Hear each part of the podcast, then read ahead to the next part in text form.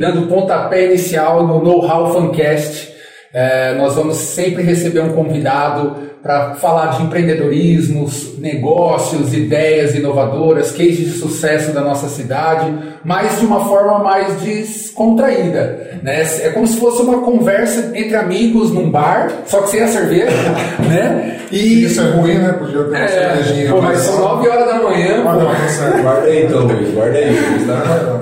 E aí, cara, é, você que está ouvindo a gente, eu vou estar sempre acompanhado, além do convidado, eu tenho aqui a os comentaristas, igual do, da, é o Arnaldo, César Coelho, Casagrande aqui. Se apresente aí, seu Luiz e André.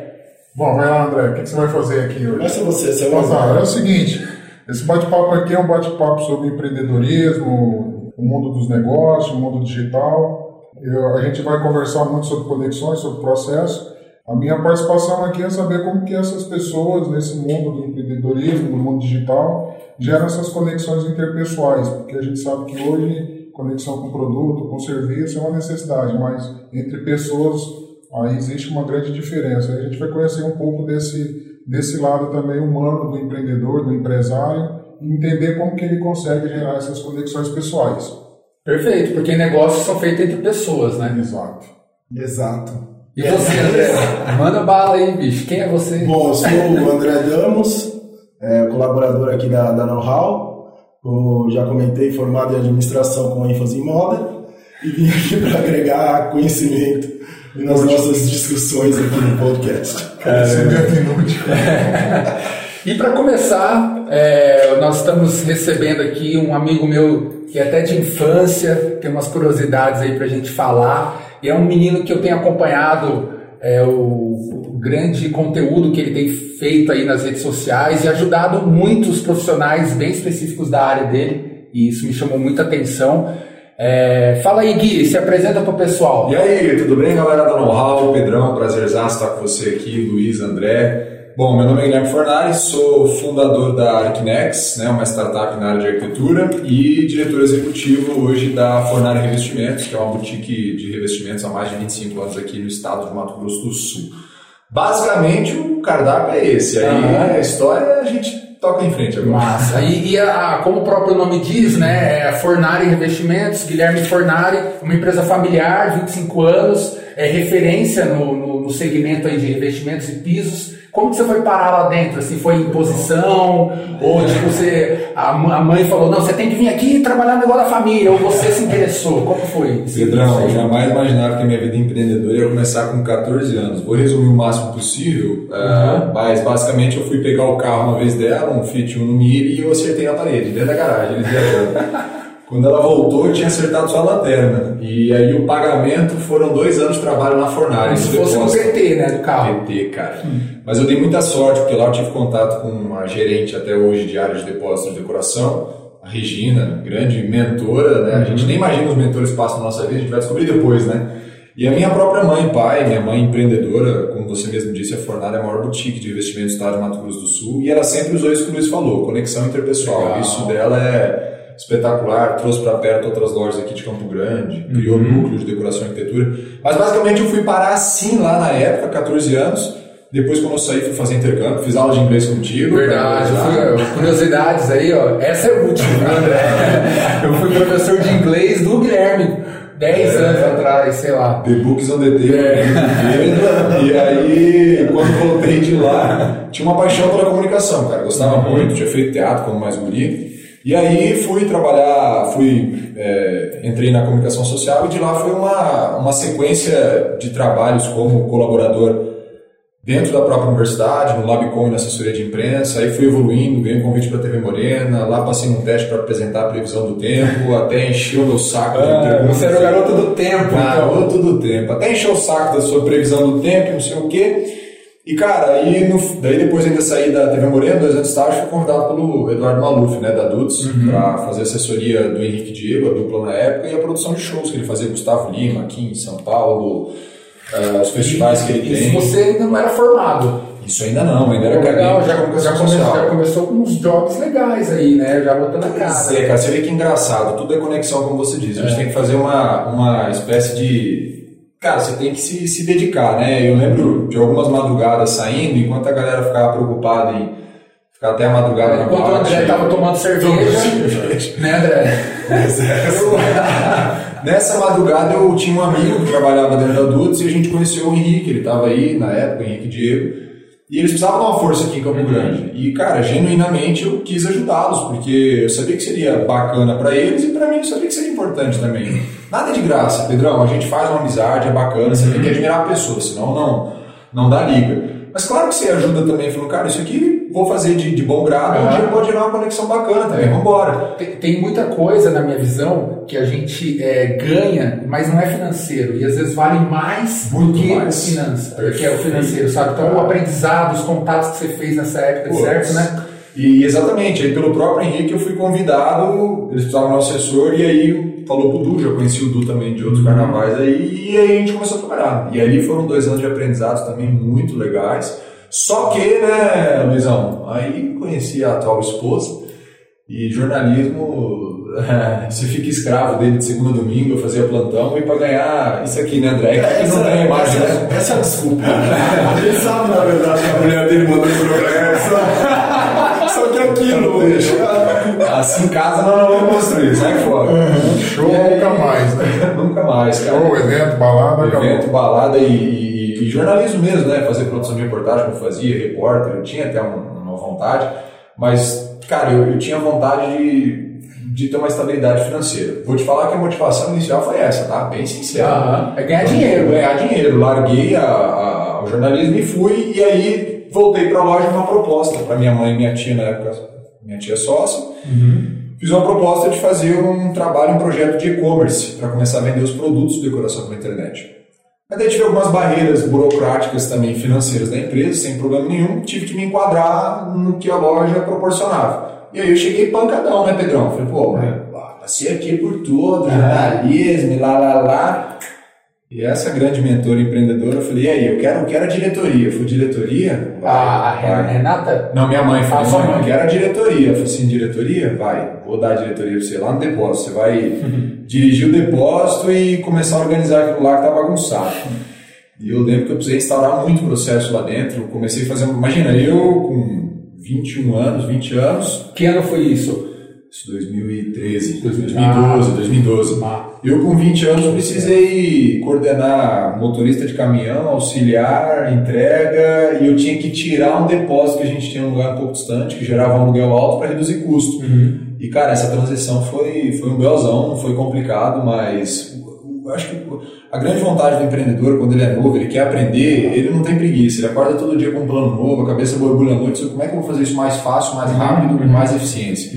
E aí comecei a instaurar, organizar processos. A loja, por exemplo, os produtos chegavam no depósito, não tinha um processo de compra, era tudo meio que na mão de cada funcionário, cada um cuida um pouquinho. Mas com, a- com aquela idade você já tinha essa consciência de instaurar processos? Tinha, cara, porque Já? o negócio era bem bagunçado. Eu via que dava muito retrabalho na compra, às vezes chegava produto duplicado, uma série de coisas. Primeira coisa era o depósito, então instaurei os processos das etiquetas lá no depósito. Tudo tinha que chegar, a nota fiscal bater certinho. Isso aí fazia entrada, mas pô, pega a etiqueta do produto, nome do cliente, pedido tal, coloca aqui, tá? Beleza. Aí depois disso, quando eu evoluí, organizei lá o depósito, a gente comprou um porta-pallet, fez esse investimento que era importante, verticalizar o estoque. Aí eu fui pro pro compras. Aí no compras também organizei, comecei a fazer tudo, na época ainda era por documento de Word, a gente pedia para preencher certinho como é que ia sair. Aí a gente conseguiu começar a instalar o sistema, fiz todo o treinamento com a galera, comecei a, a passar isso para eles. E uma outra dificuldade que tinha era na ponta, como a gente é um produto de valor agregado, mesmo assim o arquiteto e o cliente ficavam perdidos junto com o vendedor e saber qual era o preço do produto na ponta ali. Às vezes ele olhava aquele produto, sabia de cabeça qual era, ia lá no sistema para ver.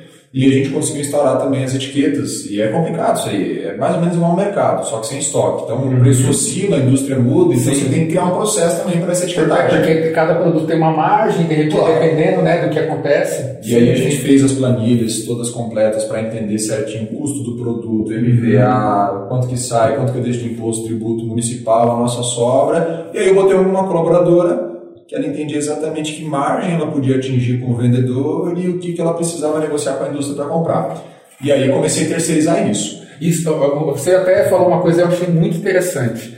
É, geralmente a gente se preocupa só em vender, mas o fato de saber comprar faz uma puta diferença também, né, Gui? Pedrão, saber se eu, comprar. Se eu não tivesse passado nessa parte operacional, entendido como compra, o custo que é você Uhum. conseguir um produto vindo da indústria, tem porcentagem de quebra. É, para mim foi uma escola, inclusive, de, de quais produtos a gente vende, o que, que é cada Uhum. produto. Então, assim, saber comprar com certeza é essencial. O que, que acontece muito na encomenda, na indústria cerâmica, por exemplo, né, que a loja vende com bastante volume. Eu tenho um porcelanato lá, e aí o cliente veio para mim dia 27 de fevereiro e me co- 27 de janeiro e comprou ali pra, de mim 50 mil reais em porcelanato. A indústria ainda não sabe.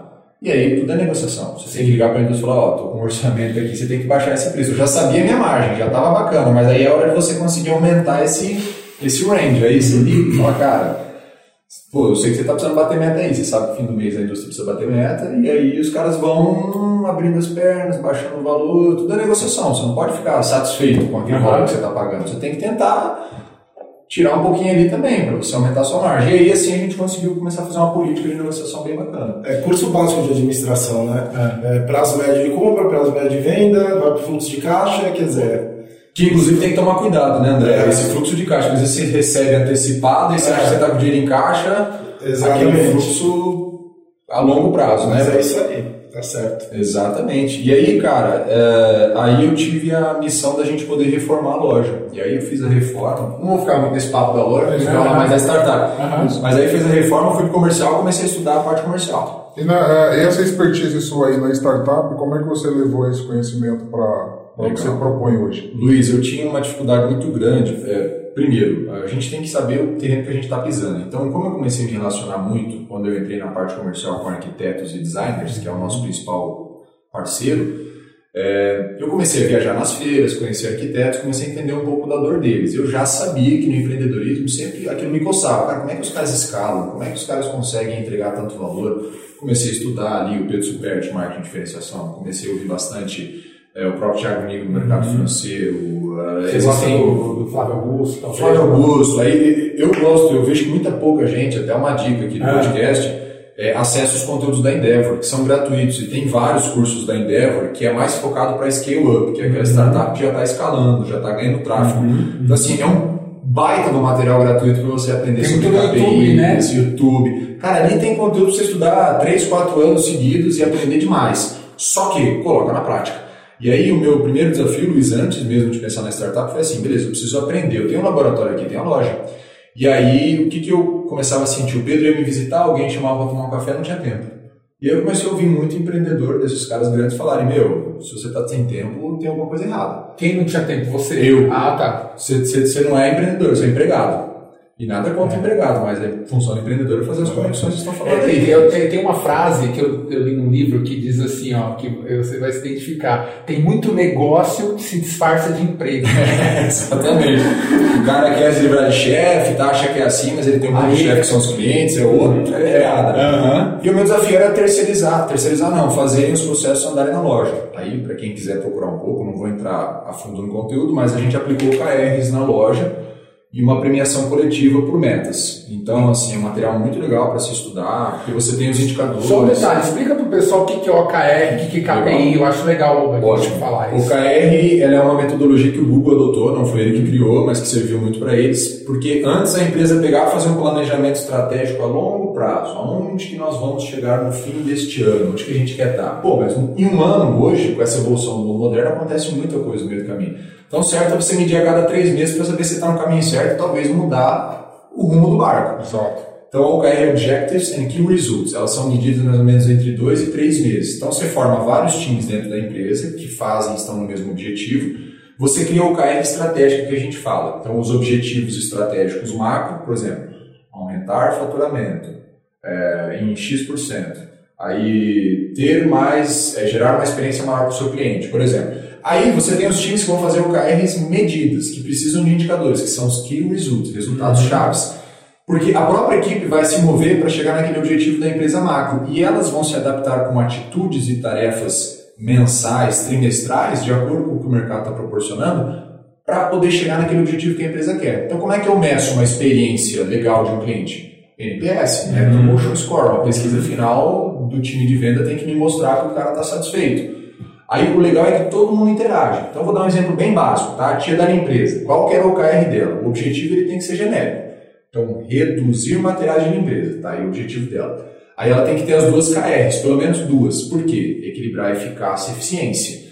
Qual que é a eficácia e eficiência aqui? Aí a gente falou, você usa quanto de desinfetante, tia? Ela falou assim, eu uso 40 litros. Então tá, você vai usar 20.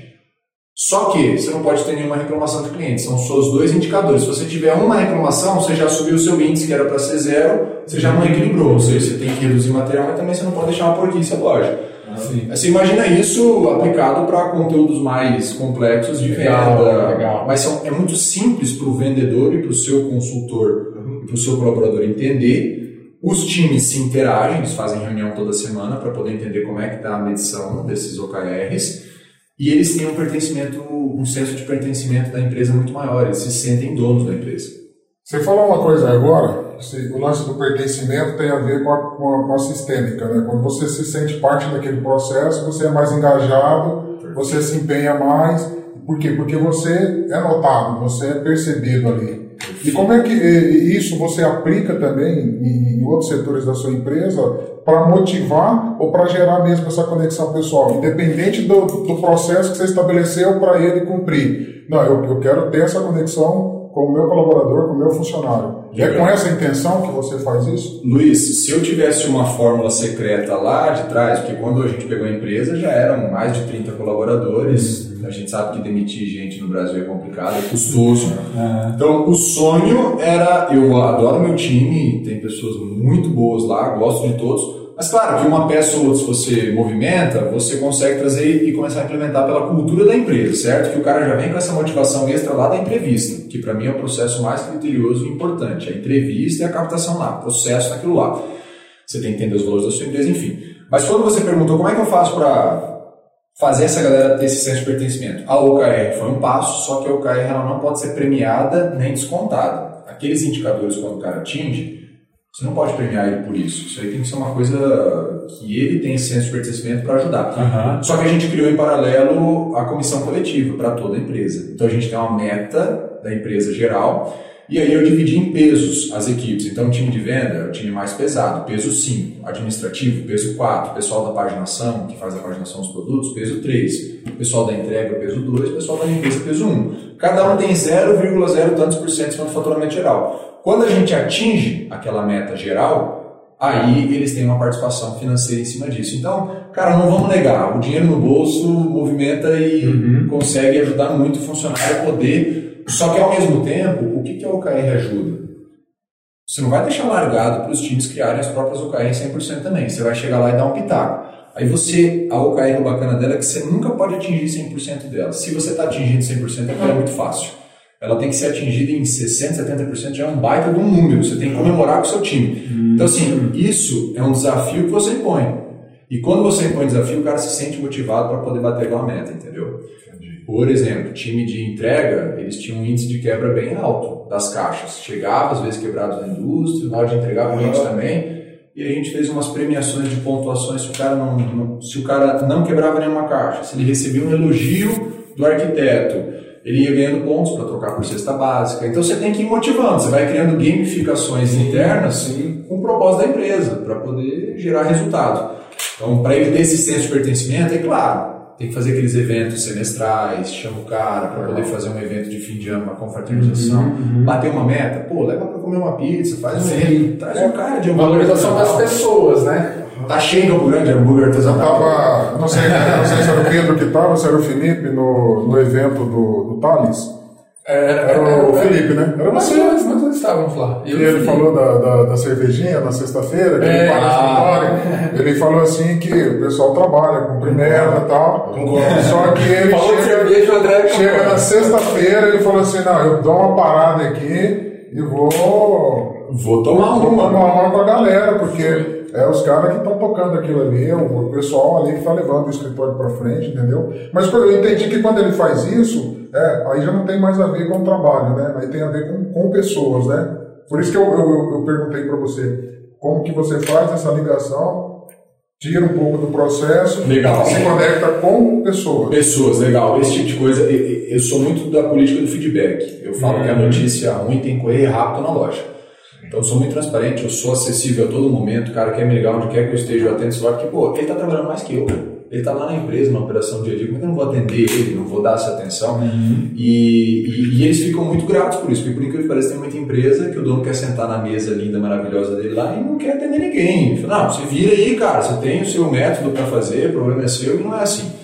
Agora, quem, quem tem uma política muito legal disso é o próprio Rony, eu vi uma vez na palestra dele da reserva. Uhum é, ele tem, por exemplo, licença paternidade, ele criou isso para os homens que trabalham na empresa. Então ele falava assim, pô, por que, que eu sou dono da empresa pude ficar dois, três meses com os meus filhos sem voltar a trabalhar e o colaborador que está na ponta lá, o cara não pode, ele pode só uma semana, duas. Então ele implantou a licença paternidade. É uma conexão que ele consegue fazer, uma premiação. O Rony é um cara sensacional, velho. Nossa. Guilherme, quero, quero saber um pouco sobre a Arquinex, mas antes eu quero fazer uma observação aqui. Você foi o homem do tempo. Lá vem. Da TV Moreno. Você produziu o Switch 14. Não, não. Só o, o história da. Ele decorou a Switch. É, só você é jornalista. Trabalhou numa empresa de pisos e investimentos. Ah, é. Cuidado. Compras, no administrativo, em enfim. E você montou uma startup chamada Arquinex. Tem um comentário que diz aqui, ó, que a maioria dos, dos mentores de startup e inovação não tem experiência em startup nem em inovação. Então eu te pergunto, você chegou com essa experiência quando você montou a Arquinex? De inovação, vamos lá. Cara, eu ouço dizer muito dos arquitetos, que são os nossos principais parceiros na Fornari, né? A gente trabalha muito com esse público cliente, claro, é abraçado dentro da loja, mas ele vem pelo arquiteto. A gente faz essa relação muito ah, próxima, tá. a especificação desde o começo. Eles comentam que a loja mudou muito. Vai, a gente tem que ser humilde, mas a gente tem que reconhecer também o que a gente faz de bacana. Então, assim, eles comentam bastante que a loja mudou consideravelmente os processos, atraso de entrega. Eu não considero isso inovação, tá? Isso é então, obrigação. É, eu acho que eu não vim com essa inovação. Criatividade, desde mais novo, eu acredito que eu tinha. Tinha criatividade para fazer meus próprios brinquedos, para inventar brincadeira, para criar um processo inovador para conseguir fazer isso aqui com mais agilidade. Estou tentando lembrar de alguma agora, mas contando especificamente da Arquinex, tá? É, o que acontece é o seguinte. Eu aprendi com um mentor meu, que agora é meu sócio lá de São Paulo, vou contar como é que eu fiz essa conexão, de que inovar e ser disruptivo é você entender primeiro fazer o papel básico de entender uhum. o que, que é valor para aqueles stakeholders que você vai atender. Então, o cliente principal e todos que estão em volta, fornecedores, parceiros, patrocinadores. Gerar valor para toda a cadeia, né? O que, que é valor para eles? Isso no começo eu não sacava muito. Quando eu fui fazer Arquinex, o que, que eu pensei? Eu falei, cara, beleza. Como eu comecei a estudar bastante toda essa área, começou a dar aquele comichão na barriga e falar assim, meu, eu preciso fazer alguma coisa pela arquitetura e design que me proporcionou tanto conhecimento aí nesse tempo de. E a arquitetura e design ela tem um, um problema no nicho de que ela é muito pouco inovadora, pouco tecnológica, muito pouco. Você tem os softwares maravilhosos para fazer os projetos, mas no que diz respeito à gestão, ela é básica, básica do básico. O currículo até hoje, o estagiário faz em Word e sai de Mas eu acho que isso acontece muito com, com essas profissões autônomos liberais, né? Técnico, técnico, não é? Exatamente. Não tem alguém para abraçar essa causa. Eu falei, cara, se não tem alguém, esse alguém sou eu. E aí eu comecei a entender um pouquinho nos escritórios como é que era a dor dessa galera em relação a processos gerais dentro do escritório de arquitetura e design. E aí uma reclamação que eu sempre ouvia era do profissional de arquitetura e design falando assim, cara, para encontrar estagiário e para encontrar freelancer para fazer algum trabalho terceirizado é difícil demais. E aí do estagiário eu ouvia, cara, para estagiar no escritório é muito complicado. O acadêmico falava assim, só por indicação, política do eu te conheço, você me conhece, vamos embora. QI. QI, tá... E aí eu comecei a pensar, como é que eu posso juntar esse bolo todo e criar alguma ideia que entregue valor. E aí a cabeça vai longe. Aí você começa a pensar, cara, o que, que ia ser legal para esses caras? Lá atrás eu pensei, bom, vou fazer uma plataforma aonde eu consigo conectar o cara que está buscando oportunidade com o cara que está oferecendo essa oportunidade só nichado, que eu defendo muito isso, ser nichado, específico, área de arquitetura e design, mas entregando muito valor e uma experiência muito legal, que é algo que está muito em alta hoje. Eles até chamam os desenvolvedores de aplicativos e softwares, falam do UX, UX. que é User Experience. Uhum. É, existem segmentos dentro do desenvolvimento que só cuidam de UX Até o clique, o barulhinho que vai fazer, os caras pensam para ser uma experiência legal, audiovisual. E aí eu comecei a pensar como é que eu ia fazer isso. Primeira coisa, a dúvida era o seguinte, né? Eu falei, cara, beleza, não tem dinheiro. Tem, empreendedor nunca tem no começo, né? Você ganha tudo e gasta tudo, né? Falei, cara, como é que eu vou começar esse trem? E aí tinha uma empresa que tinha começado lá na loja a prestar um, começar a fazer uma proposta para prestar um serviço de marketing digital. Então, SEO, esse tipo de coisa. E são grandes amigos, vou citar aqui Rino 3, do Jean e do, do Victor, grandes parceiros.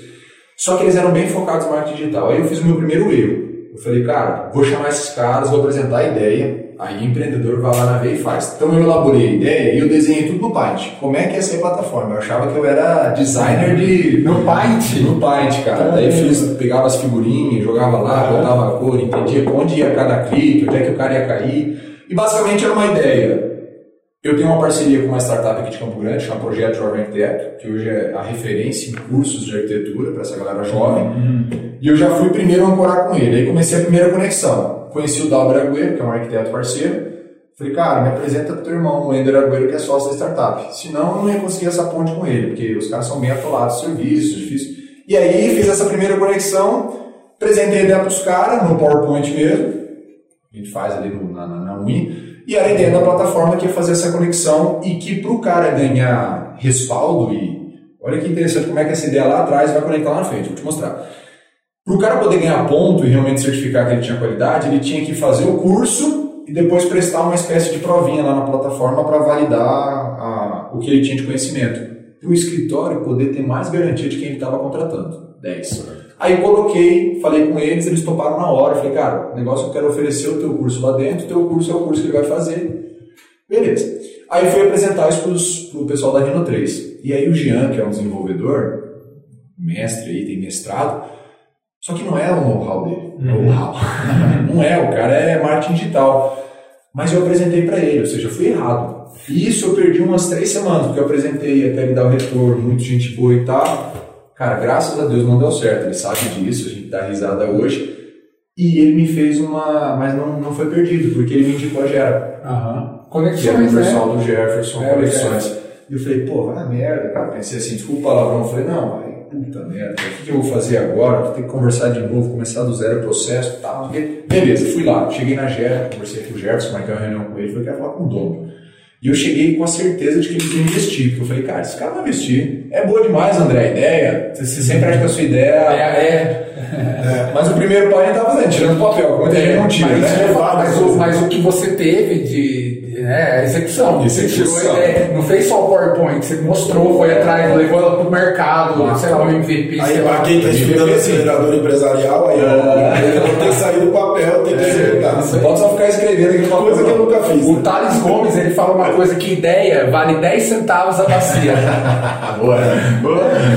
Ia demorar para encher. Daí eu cheguei na Gera, Luiz, e apresentei para ele e para o Jefferson. O Jefferson, Jefferson fez o aplicativo do Rock in Rio, fez o app da Max Milhas, o Biglu, o know-how dos caras é violento, o desenvolvimento. Eles têm um sistema, é quase um processo industrial. O cliente entra numa ponta e sai na outra, 10 com o aplicativo e o website funcionando muito perfeitamente, com experiência. Eles criaram um processo violento. Acho que são os únicos certificados aqui no Brasil pelo Google para uma classificação específica, não me lembro qual, para desenvolver. Uhum. E aí apresentei a ideia ao Gerson Guilherme Cara, a ideia é bacaninha, mas não é algo que eu gostei, não. Gostei de você, que você apresentou aí, tô vendo seu sangue nos olhos. Eu falei, tá, mas e aí? Ele falou, cara, vou te apresentar um produto que a gente tem que é muito melhor do que você ia fazer. Chama Design Sprint. É uma nomenclatura criada pelo Google. Design Sprint são três semanas só para a gente poder fazer um canvas, fazer o SWOT para entender as forças e fraquezas do produto, o que realmente o, público de arquitetura e design que é, a gente faz um estudo junto com os desenvolvedores e designers para entender o que é entregar a experiência para esse cara. Aí a gente pega a ideia compilada e eles desenham no Adobe XD, que é uma ferramenta do Adobe, que é praticamente como se você estivesse fazendo uma interação com o site. E aquilo já valia, aquilo é um investimento, vai, de 12, 14 mil reais. Beleza, para aquele momento para o bolso cabia. Ótimo. Fizemos, ficamos três semanas lá, entende isso, liga para eles, pergunta para aquele, e eu conversando com os arquitetos, podendo entender um pouco melhor o processo, pum, saiu o desenho da plataforma. Linda, maravilhosa, ficou espetacular. Algo que o mercado não viu ainda na arquitetura. E logo eu pensei, né, Pedrão, pô, beleza. Aí eu falei, cara, preciso, antes de botar ar, começar a gerar conteúdo na internet, que eu queria muito, tenho uma vontade muito grande de compartilhar, porque o mercado de arquitetura também é um pouco carente dessa, desse conteúdo. De ninguém falando para eles, né? Eu até ia perguntar isso para você, quando que começou assim. Sobre empreendedorismo, eles não têm, Pedro. É. E aí eu comecei a, a, a, fomentar isso, e aí, cara, eu tenho uma, uma amiga de marketing digital, ela falou, cara, pra você começar a ganhar seguidor e tráfego e autoridade, né? Você precisa conectar com outros, conexão. E aí eu comecei com o Jovem Arquiteto, que tem um público de 40 e poucos mil seguidores orgânicos, sensacional, com engajamento altíssimo. É, pra galera só entender, né? Tem gente que tem um milhão e não tem engajamento ah. que eles têm de curtida, de interação em comentários. E a gente começou a fazer lives. Aí eu contava uma história da Amazon, trazia para o mundo da arquitetura. Falava um pouquinho das Apples, trazia para o mundo da arquitetura. Pegava a Apple, o mundo da arquitetura, uma empresa brasileira, e assim foi indo, começando a gerar conteúdo. Por quê? Já pensava lá na frente, eu precisava começar a virar autoridade para essa galera para também trazer para dentro da plataforma. Perfeito. E quando a gente fez a plataforma, aí, André, saiu o orçamento. Não é barato fazer. Depois do design sprint, né? Depois do design sprint, mas assim, com muito mais acertos, porque durante o desenvolvimento, aí os caras não erram tanto. Uhum. Você não fica naquele retrabalho, você já tem o desenho. E aí, beleza, daí eu falei, cara, meu Deus do céu, 100 mil reais. 110 mil reais. É caro, né? Falei, cara, agora ferrou. Já sei, vou procurar patrocinador. Aí, ó, mais um ponto errado. Mas fui fazer conexão, fui fazer. Falei, cara, vou achar as indústrias que eu tenho contato, tem muito relacionamento com a loja, a gente vende bem para eles. E a ideia é boa, vou trazer eles aqui para dentro. O que, que você vai entregar de, de marketing? Ah, vou fazer um conteúdo. Eu queria fazer, eu tenho uma parte da, da, da ferramenta que são as aulas ao vivo com grandes arquitetos do mercado. Dentro do aplicativo? Dentro da plataforma, que a gente ah, tá. quer não só intermediá-los, a gente quer ajudar essa galera nova a melhorar o nível. Isso é muito importante. Então a gente quer entregar muito conteúdo gratuito, Massa. quer entregar os cursos do Jovem Arquiteto. Claro, o cara tem que investir, mas conseguir um desconto legal para eles. E muitas lives durante a semana para poder ajudar essa galera a entender um pouquinho melhor o mercado de arquitetura e design.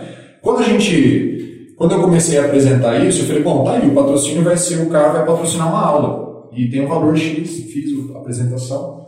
Para minha surpresa, a primeira empresa topou, e era um patrocínio de 32 mil reais, era um valor alto. Uhum. Do ano inteiro, assim, ia comprar X aulas.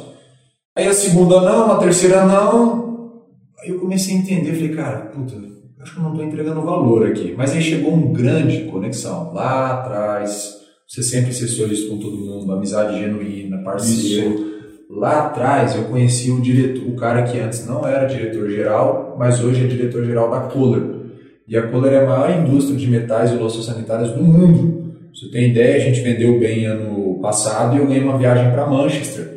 E lá, quando todo mundo ficava tentando aliciar o presidente mundial da Kohler, que é o chinês, é uma empresa de 10 bilhões de dólares ano, faturamento é gigante.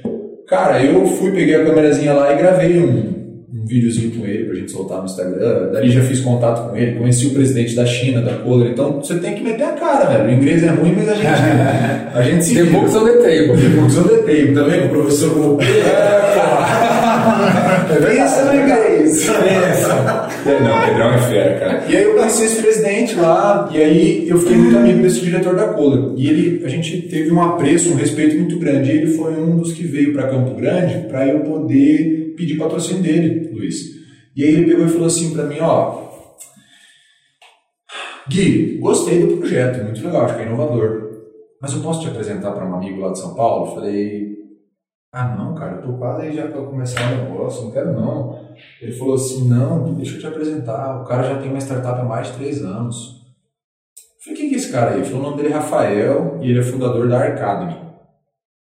Mas que porra que é essa, né? Tem esse ele falou, cara, vai lá conhecer, vai conversar com ele, apresentar a sua ideia, eu acho que tem muito a ver. Eu falei, ele compete comigo? Ele falou, não, acho que você se complementa. Eu falei, então tá, cara, isso era uma quarta, comprei passagem para sexta. Consegui falar com o cara, peguei o avião e fui. Três horas da manhã, cheguei lá de manhã, ele me recebeu super bem, é um cara super ocupado. E aí, conversei com ele pela primeira vez, daí de manhã ele me apresentou um pouquinho, e Arcada é o quê, só para vocês entenderem? Ele identificou no mercado, e esse cara, eu, o Rafael, tem um know-how violento. Ele foi acelerado pela Telefônica, na incubadora da época da Telefônica. Ele é grande amigo do Max, da Max Milhas. O cara tem, já foi convidado pela Endeavor para participar, ainda não quis. Então é outro jogo que a gente uhum. joga, né? Uhum. E aí, conversando com ele, aí beleza, ele me explicou de manhã, à tarde ele tinha uma reunião, chazinho de cadeira, da uma da tarde até às seis da tarde, mas Porque o cara era ocupado, mas a gente não desiste, né, André? Uhum. Não, preciso apresentar a ideia, não você tem que se apresentar a ideia pro cara. E aí eu apresentei para ele a plataforma, pelo Adobe, e ele ficou muito animado. Só que ele falou, cara, você vai gastar 100 mil? Eu falei, vou. Ele falou, não, você tem que validar isso aí. Eu falei, não, vou validar, pô. Não, não é assim que valida. E eu já tinha estudado, engraçado, a gente às vezes não bota em prática. É. Ele falou, você vai gastar 100 mil para validar. Esse cara me salvou. Ele falou assim, cara, você vai fazer uma landing page. Vai gastar 10 mil ali para captar os interessados, você vai entregar o conteúdo que você está entregando, faz a landing page e aí começa a validar essa galera se eles realmente têm interesse nisso. Faz na unha, pô. Falei, cara, tá aí. Cheguei na Gera, já tinha contrato fechado, 100 mil. Jefferson, muito parceiro, falou, cara, fiquei feliz com o seu retorno. Porque você ia investir realmente, eu tô aqui vendendo na minha condição, mas assim, cara, eu quero te ajudar, vamos fazer só a landing page. Quer que o negócio dê certo, né? Pra ele quer que dê certo. A Gera, ela, ela não pega qualquer projeto, não é só chegar com os números, ela quer um projeto que o empreendedor esteja sangue nos olhos. Pegamos a plataforma e fizemos uma landing page. O que seria a landing page? Basicamente, eu faço a entrega do conteúdo na internet, apresento isso para o mercado de arquitetura, e o primeiro foco não era nem o mercado como um todo, era só o acadêmico. E lembra que ela ia atender freelancer para intermediar o escritório, e ali eu comecei a entregar conteúdo e mostrar para eles a plataforma. Os caras chegavam na landing page e realmente se interessavam, já começaram a ficar doido, que legal, que ideia legal, porque o problema era bagunça de portfólio, portfólio Word. Aí o que eu fiz? Claro, você tem que estudar e se inteirar. Comecei a tentar digitalizar ao máximo esse processo na unha. Então, aprendi a mexer com o Google Forms, fiz os formulários do Google para captar esses dados, cruzamento de dados na planilha, Daí assinei a RD Station para fazer o marketing de e-mail automatizado, preparando todos os e-mails, aquele negocinho que vai seu primeiro nome Sim. quando você entra na plataforma, fizemos tudo. E a Gera dando um baita do apoio, mas dependia muito mais de eu adquirir esse conhecimento que. E contratei uma colaboradora. Essa foi a minha primeira experiência legal, eu pensei lá no começo. Vocês vão ver que startup, vocês com certeza sabem, né, não adianta o cara preocupar muito com cultura no começo, porque assim, ele tem que apagar incêndio e fazer o negócio acontecer. Tem que ficar equilibrando o prato, né? Tá, pra correr, correr. Tem principalmente no começo. Pô? Tem muito startup que diz, não dá, cara, você tem que apagar incêndio. Só que você tem que contratar certo de acordo com os seus valores, porque é o seu valor que vai gerar uma identidade. A cultura depois é um ambiente que vai ser gerado, mas o seu valor é imprescindível. Cara, eu entrevistei seis, eu nunca tinha feito isso na minha vida. Normalmente já na primeira eu já ficava com preguiça, André. Não, vai, você é bom mesmo, vem cá, vai trabalhar comigo. E, pô, isso bateu um martelo na minha cabeça. Falei, cara, se eu quero começar uma coisa certa, eu tenho que começar já daqui, da primeira contratação. E aí contratei uma menina espetacular, a Paula, tá comigo até hoje aí, sangue nos olhos, a menina que... Ela faz o que lá? Ela me ajuda basicamente com todo o processo operacional de automação desse disparo de e-mail automático, ah, cuidar com o usuário. Não, ela formou arquitetura. Fui buscar alguém que já era da área, ah, conhecimento. Ah, tá. E ela queria um negócio que era muito legal, que era o propósito dela, era fazer alguma coisa maior pela arquitetura. Então bateu direitinho, foi na quinta entrevista se eu tivesse pegado primeiro, pelo amor de Deus. E aí, cara, ela começou a trabalhar comigo, a gente tentou facilitar ao máximo esse processo automatizado, e aí começou a gerar uma galera dentro. A galera começou a entrar, a gente fazia o formulário, aí eu usava o meu relacionamento dos escritórios locais para começar a intermediar com os escritórios estagiários. E a gente começou a conseguir fazer conexão, que era a base da ferramenta. Opa, esse negócio está certo. Uhum. Opa, então, de novembro para cá, parece um número pequeno, mas para nós é muito bom, a gente teve uma entrada de 180 leads, 180 pessoas Legal. interessadas no Brasil inteiro. Então, foi uma baita de uma validação só com conteúdo orgânico, não patrocínio real. Deixa eu te perguntar uma coisa, quantos funcionários você tem hoje? Hum, só ela.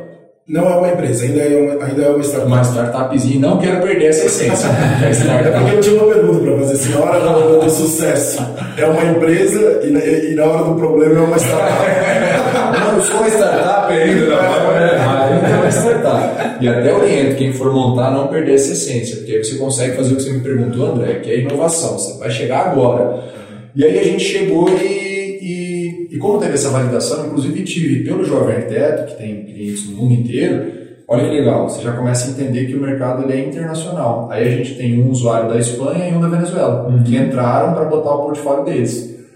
E a arquitetos. É, arquitetos formados lá para fazer trabalho de freelance para o Brasil, porque Venezuela aquele mercado ah, de queda, Barcelona o cara tem um apreço pelo Brasil, olha que legal. A gente começou a colocar os caras aqui dentro e a principal validação foi, dos 150, uma porcentagemzinha baixa, que é normal em startup, aceitou pagar. Clicava no botão ah, de pagar. Isso que eu ia te perguntar, como que é? Você já está monetizando? Como que você é? Um plano, é mensalidade, recorrência? A gente coloca o plano gratuito que era para o cara cadastrar, e aí tem o plano Pro. Foi a primeira validação de, de valor, foi o plano Pro. O que, que era o Pro? Aí eu precisava de um parceiro aqui E aí eu fechei com o Castro Arquitetos, que é um grande parceiro meu, entrou de sociedade na, na, na Arquinex, com conhecimento, sem investimento, para poder a gente poder fazer uma avaliação dos projetos de quem queria ser PRO, porque o PRO ele passava pelaquela certificação lá no começo que eu falei, lembra? Uhum. Entender se o projeto do cara realmente é bom. E aí o cara entendia lá no site que ele precisava passar por essa validação, para realmente ver se ele ganhava o certificado PRO. E para ganhar o certificado PRO, ele aparecia em primeiro nas pesquisas e ele tinha que pagar uma mensalidade, R$19,90 começou da gente que pagava. E aí comecei a cobrar do escritório também, R$ 9,90 para ele poder captar os talentos lá dentro. Começou a pagar também. E aí a gente começou a ter uma porcentagem bacana de gente pagando. Só que eu não conseguia ficar organizando esses processos assim na unha, cobrando do cara, eu achei injusto. Segundo mês, dezembro ali, agora, começo de janeiro, eu parei a recorrência. Falei, não, vou fazer tudo de graça até eu aprender com esse mercado, vou fazer esse investimento na minha colaboradora, contratei um marketing para fazer as artes e fiquei investindo. Só que nesse caminho, em outubro, a startup, não, em, novembro, já com duas semanas de Arquinex, eu fui para o evento do Case, lá em São Paulo, que é realizado pela ABS Startups. E aí lá, cara, é, uma coisa que estava me incomodando para fazer tráfego era justamente como é que eu ia fazer essa fórmula do, do gratuito para trazer um tráfego para dentro e a galera começar a entender o valor e monetizar de alguma forma. E lá foi do caramba, porque a gente teve alguns conteúdos violentos na área de startup, conheci gente muito boa, mas para mim a principal coisa foi sair com alguns insights lá sobre como é que eu ia fazer essa monetização, que eu vou explicar, e aí eu consegui fazer mais uma reunião com um sócio lá, da Arcademy, o Rafael. Falei, cara, preciso encontrar você. Ele falou, beleza, sorte sua, estou em São Paulo, chega aí. Meu voo era meia-noite, fui lá às seis horas da tarde. Fiz trânsito São Paulo, cheguei, já encontrei ele, apresentei como é que estava, apresentei toda o marketing que a gente estava fazendo, todo o trabalho que a gente estava uhum. fazendo de tráfego, e aí ganhei a atenção dele. Ele ficou realmente muito feliz com os resultados e, e ele gostou bastante. E a Arquinex fazia muito sentido. Eu queria que ele fizesse o quê? Eu não expliquei da Academy, né? O que é a Academy? Nossa, é, só falou. Pô, que feio. Não, peraí, tem que explicar só para ele. Então. O cara, ele identificou no mercado de interiores, principalmente, corporativo e residencial, que é essa parte de arquitetura interior, decoração, organização, uhum. que 85% do mercado era formado por escritórios de até três integrantes. E aí ele já era também no mercado de arquitetura, porque a mãe dele era presidente da, da Casa Cor em Vitória, no Espírito Santo. E aí ele falou assim, cara, preciso fazer alguma coisa para arquitetura. Teve mais ou menos a mesma só que ele já estava lá na frente, conhecimento, conteúdo, ação. E aí ele falou, a primeira coisa que eu preciso fazer é criar uma comunidade, porque esses 85%, por que parece, ele não é abraçado pela indústria, nem pela loja, nem por ninguém. Uhum. E esse cara representa 85% do mercado. Aí ele criou o primeiro evento chamado Arcaton, que é uma, o maior workshop de art design das Américas. E ele entregou muito valor para essa galera. O que, que ele fez? Ele fez uma competição de três dias para captar talentos do mercado. Então, se você tinha até dois sócios, você podia se inscrever, participava dessa competição com mentores, que eram arquitetos formados, e aí você conseguia mostrar o seu trabalho e no fim você ganhava um prêmio. Ele conseguia parceria para ganhar os prêmios. Quando ele começou a fazer mais de um arcatom, ele viu que essa comunidade estava interessada nisso, em adquirir conhecimento, em ganhar uma oportunidade. Em seis meses ele lotou a estação, as estações. Eram mais de 40 estações, ele lotou. Aí o que, que ele começou a fazer, André? Ele começou a aprender com essa galera. Qual que era a maior dificuldade? Aí ele entendeu alguns pilares, que eu só não vou comentar porque é, é parte específica dele, sim, sim. mas ele entendeu três pilares essenciais e começou a ajudá-los dessa forma. E aí as indústrias começaram a enxergar valor, porque ele começou a oferecer para a indústria o seguinte, falou, cara, eu nem quero o seu dinheiro, eu quero que você me ajude a abrir outras unidades com as reformas, que eu vou fazer o mesmo modelo aqui sem eu gastar com aluguel, eu vou começar a abrir outras unidades e você vai me ajudar com material para reformar. Então ele fechou com empresas como a Marelli para móveis, tinta souvenir para parte de pintura. E o que, que ele entregava para esses caras? O projeto dos arquitetos, ele conseguia fazer um raio-x de mercado para a indústria entender o que estava pegando, uhum. que tipo de projeto estava saindo mais, por que, que eu não estou nesse projeto e o outro concorrente está. Não é uma obrigatoriedade usar os produtos dos fornecedores, mas ele consegue fazer esse raio-x. Cara, nessa fórmula dele aí, violenta, ele hoje está com três unidades em São Paulo, uma em Florianópolis, uma em Santos, uma em Brasília fazendo, é, Porto Alegre e ainda até o fim do ano é para ter três unidades no Brasil inteiro. Então assim, olha a escala do cara. Certo. Aí, Eu quero te, quero te fazer uma pergunta constrangedora. Porque eu acho que agora tá muito sério, né? A conversa tá séria. Eu quero fazer uma pergunta. Posso te fazer uma pergunta? Pode, claro, pô. Tá. 48 centímetros. A Arquinex. Eita,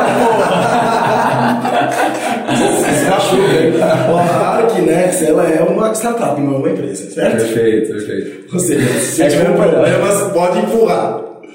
Não, na verdade é outra pergunta. Ó, eu tô vendo aqui, numa reportagem que eu, que eu colei, eu colei, tá? Que para você criar uma startup é extremamente difícil, certo? Perfeito. Para você convencer o primeiro cliente é extremamente difícil. Você levantar fundos Putz. é extremamente difícil. Crescer é extremamente difícil. Ou seja, Alguém que queira comprar sua empresa é mais difícil ainda, certo?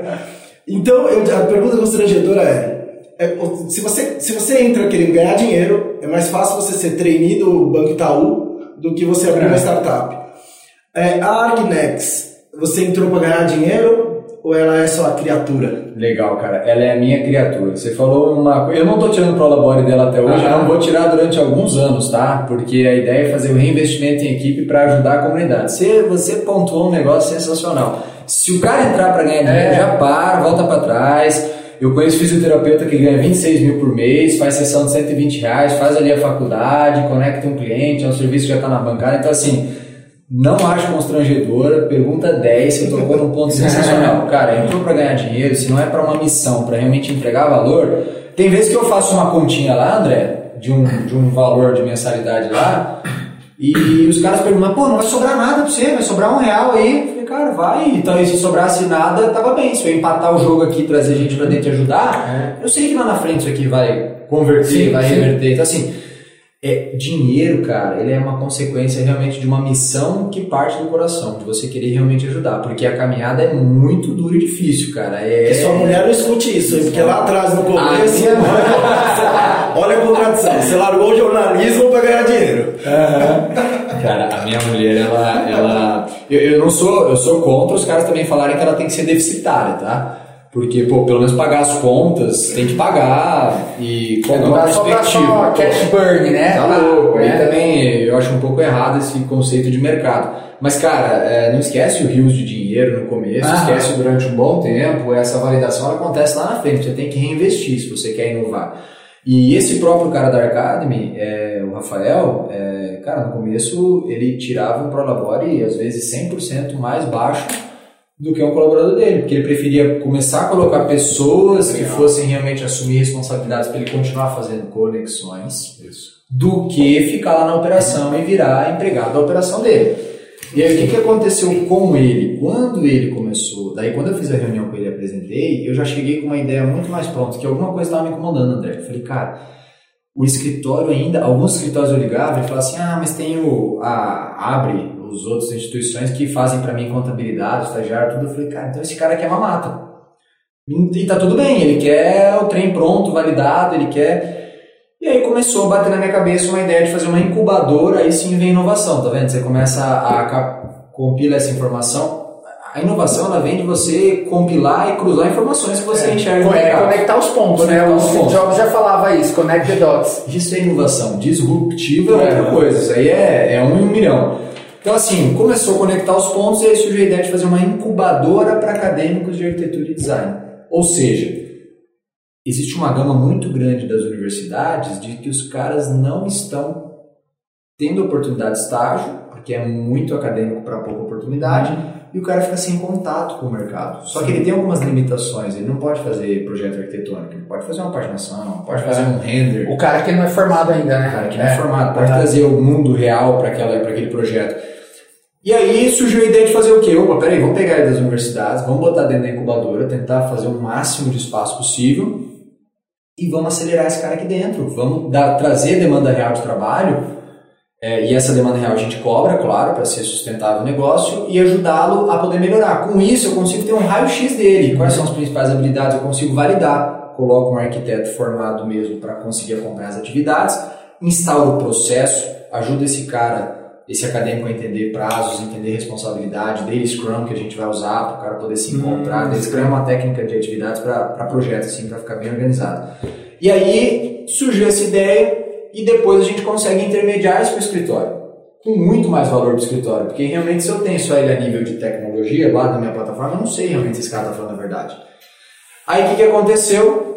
A gente pegou e fez o. A gente fez o. A gente fez o, o modelo da incubadora, eu fiz um projetinho cheguei e apresentei para ele. Pô, daí ele já tinha uma ideia de fazer uma coisa parecida, o olho dele brilhou, porque ele, ele tá nessa cadeia completa da arquitetura, ele queria começar a entrar com a Academy de alguma coisa, de alguma forma mesmo acadêmica. Aí o que a gente fez, Pedrão? É, eu falei para ele, cara, vai lá para Campo Grande pra gente conversar e começar a entender isso melhor. Ele falou, cara, fechado, dezembro eu vou lá três dias. Eu falei, então deixa comigo que o que a gente precisa fazer é entender como é que a gente pode entregar valor para as universidades. Porque Você deixou isso melhor cinco horas, quando ver. Igual, né? deveria. deveria. Exatamente. Cara, peguei esse cara e eu marquei com as universidades aqui, o CDB, Unigran e Uniderp. E aí a gente conseguiu fazer as reuniões e entender com eles o que, que era valor para eles nisso. E conseguiu entender que para eles o valor realmente estava em dar oportunidade para o estagiário, mas tratando ele como um acadêmico e não ficar dando responsabilidade que não é dele. Uhum. Ele ainda é acadêmico. Cara, e a gente resolvendo esses problemas do mercado, para eles foi sensacional. Então, de imediato, as universidades perguntaram onde é que assina a gente conseguiu entender qual seria a demanda real, que é uma demanda de lojas como a minha, que precisam ter equipes de paginação de pisos e marcenarias que precisam fazer desenhos de parte de marcenaria. Já são duas demandas iniciais que a gente vai conseguir trazer para dentro. Eu cobro um plano desses caras, a gente faz um sistema de pontuação que eles gastam ponto de acordo com a demanda de trabalho. Aí processo, né, cara? Criar um processo dentro da incubadora, vou começar agora em fevereiro. Ou seja, sair lá de São Paulo para a sociedade com ele cara que para mim é um mentor e ah. grande parceiro, e a gente tem Sociedade 50-50 na primeira unidade aqui em Campo Grande, e a ideia é escalar. A Arcademy vai ter aqui? Vai ser Arcademy Júnior. Academy Júnior. Um projeto inovador, Arcademy Júnior, incubadora para a Academia de Arquitetura e Design. Para fazer esse processo que eu falei, validar, Massa. tentar girar o mais rápido possível. A gente pretende ficar com os caras de 4 a 6 meses ajudando para poder intermediar. Aí o que, que aconteceu? Vendo isso, reuniões com a Gera, validada, aí que começa a vir naturalmente os negócios, que o, o André falou de investimento, é difícil pra caramba, e, e, e tem que acontecer natural. A Gera fez uma reunião no começo do ano comigo e falou, Guilhermão, a gente escolhe todo ano uma das startups que a gente tem vontade de estar junto no projeto uhum. e a gente quer investir na sua. Então, aquele projeto que tinha aquele custo altíssimo, ele agora está entrando com uma participação na empresa e a outra parte da conta eu consigo Ótimo. bancar tranquilo. Já, já uma ideia validada, né? Validada e eles estão colocando o investimento deles com a mão de obra. Daqui um mês e meio ela fica pronta. e vou fazer o maior, ter o maior prazer de mandar o link aqui para a gente poder compartilhar para a galera. Estamos conversando com o futuro. é, Deus queira. E aí ela vai nascer, cara. Nascer com todo o processo de automação dela a Academy Junior nasce agora em fevereiro. E, e a Academy Junior tem grande potencial de escala de unidades físicas também. Porque quando eu saturar essa, eu não vou abrir outra aqui. Aí eu vou ajudar outra capital a fazer esse processo de acadêmicos. E com esse processo da Academy Junior, adivinha quem que faz a captação na universidade e a intermediação dos escritórios? A Arquinex. Então, o que, que eu consegui fazer com isso? A gente conseguiu fazer um, um produto de valor agregado maior. Eu vou ter a plataforma onde ocorrem as conexões. Guilherme, quais vão ser as formas de monetização? É gratuito para o usuário entrar, mostrar o talento dele só que até X arquivos que ele pode postar. Se ele quer uma estratégia mais. É, um plano mais elaborado, né? Compra espaço. É, compra espaço. Ah, e aí os escritórios de arquitetura também vão estar tá lá, né? Escritório de arquitetura é o seguinte: ou ele pega, se é um escritório menor, ele pode pedir os dados pessoais para serem liberados, para marcar entrevista, porque ele vai ter validado. Ele vai olhar na plataforma, gostou, beleza, gostei desse, ele pede para a gente é tipo dar. Um portfólio lá do arquiteto, gostei, portfólio, só que bem visual, que é o que eles queriam, bem interativo, uhum. com vários filtros, tem toda uma gamificação.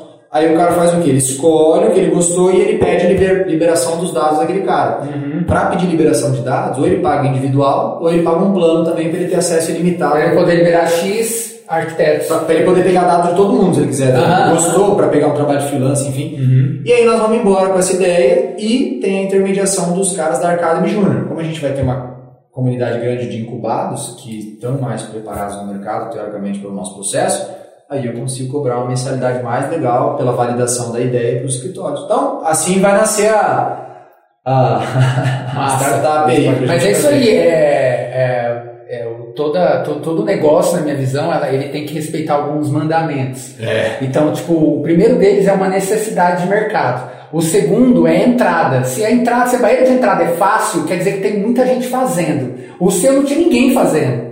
E ninguém olhou para aquelas conexões para ajudar o jovem arquiteto, de repente o escritório grande que precisava de projetos também, escala, tem que ter escala, sabe? É, Porque senão não fica legal no olho do investidor é. também, se não tiver escala. Exatamente. E outra, controle. Você que tem a, você que tá, tá, não está dependendo de terceiros, você que vai tomar as decisões e é, trouxe parceiros estratégicos. Então é isso aí, cara. É, e agora indo para a parte final do, do podcast de hoje. Uh, um dos quadros que a gente vai ter aqui, o André, ele, ele vai ter, trazer sempre algumas utilidades, aliás, curiosidades inúteis. Cadê a vinheta? eu, quero, eu quero vinheta. Não tem vinheta ainda. Curiosidade inútil, é, é. Eu ia falar de Campo Grande. Até porque nosso convidado ele é gaúcho de Campo Grande, tá? Torcedor do Grêmio. Eu, eu investiguei lá no seu Instagram que você é torcedor do Modinha do Giselo Patriots. Não. Ah, é, modinha, modinha, modinha, é verdade. Nutella. Modinha, eu sou torcedor do Buffalo Bills. Eu sou torcedor. Então, eu ia fazer uma curiosidade inútil sobre Campo Grande, só que o assunto aqui é arquitetura, então eu vou fazer, vou dar uma curiosidade inútil. É. É, e um conselho. Ô, louco! então, ó, vocês é, arquitetos, que estão aqui escutando o nosso podcast, vocês é, acadêmicos, e você está é, é, tá meio frustrado com a sua profissão, se não era o que você queria fazer, se a Arquinex ainda não te ajudou e você está vendo uma certa dificuldade, é, aqui, primeiro a curiosidade inútil para depois o conselho. É. Olha que interessante, algumas personalidades que são arquitetos formados que não exerceram a profissão. Olha, Olha só que legal. É. É, Chico Buarque. Nossa! Sério? Tom Jobim. Her Herbert Viana, do Paralamas do Sucesso. Humberto Jessinger Gaúcho, lá do, do Engenheiros da Bahia. O, o CEO. Então tinha que ser arquitetura do é, né? Pô, calma, a gente vai chegar lá. O CEO, cantor britânico, compositor britânico. Caramba! O, os integrantes do Pink Floyd, exceto o, o Gilmore, tá? O, os outros três é, eram arquitetos, cara o Guilherme Arantes, olha só, o Falcão, o cantor. Então, aqui sai um conselho. Se você está frustrado na profissão, vira músico. Vai cantar. Tem outra. E se você, se você quer se dar bem na arquitetura, faça jornalismo. É. Muito bom. Caramba, que legal. Não é inútil não, cara. Essa é uma curiosidade. Muito bom, muito bom. Muito bom. E Gui, para quem quer saber um pouco mais do trabalho da Arquinex, como que eles podem encontrar informações suas, te seguir lá no Instagram ou o site, como que é? Obrigado. O site é arquinex.com.br, acessa lá, daí o Instagram é arquinexbr. Alguns sem vergonha já tinha esse nome em algum lugar. É sempre assim, né, André? um dia eu vou querer te ah, e Arquinex quer dizer arquitetura e conexão no latim, nexo. Então, Arquinex, né? Sempre tem um, Massa. trem por trás do nome. Cara, Arquinex BR, então, Facebook, é, facebook.com.br Arquinex, YouTube também tem o nosso canal Arquinex. A gente ainda não está alimentando com conteúdo, tá? Porque uhum. a gente é subir bacana, então a gente vai começar agora esse ano bem forte, focado bastante em botar a ferramenta no ar. Pô, agradecer o know-how aí, cara. A gente que agradece. O convite, irado essa conversa. Muito bom, cara. Muito legal. É, uma, uma aula para quem quer empreender, uma principalmente com startup, né, bicho? E identificar uma necessidade e ali agir, né? Não, só, não ficar só no PowerPoint, igual você, você falou lá que você estava no começo, mas você foi pro mercado, né? Não, mas então... fala o seguinte, se der certo, aí você, você bota no ar para ser uma aula. Senão vai ser só uma ideia inútil, né? Já deu certo. Legal. Eu, eu, o que eu queria falar aqui, aproveitando que é um papo de empreendedor, e uma coisa que o Guilherme deixou bem claro, que essa startup dele só deu certo porque ele acreditou nisso. Uhum. E ele fala uma coisa que é o que conecta comigo, que é a questão do propósito. Porque missão todo mundo cumpre, né? Você tem uma missão, você vai cumprir. Agora, o propósito é aquilo que faz você suportar todas as dores até você chegar onde você quer chegar, entendeu? Legal. Então, é isso aí, gente. Tá dada a dica aí. O cara chegou lá, tá fazendo o negócio dele acontecer e eu espero que esse papo aí tenha ajudado aí o pessoal da arquitetura aí. Agora tem a Arquinex aí para poder ajudar também você nesse processo de gerar conexões. Que legal. Obrigado, Obrigado. Obrigado é isso aí, cara. pessoal. E ó, semana que vem a gente está de volta, sempre com um convidado, trazendo muito conteúdo e com bastante descontração e informalidade, uma conversa entre amigos. É isso aí, know-how fancast, porque aqui negócios são consequências. E não é sorte, É know-how.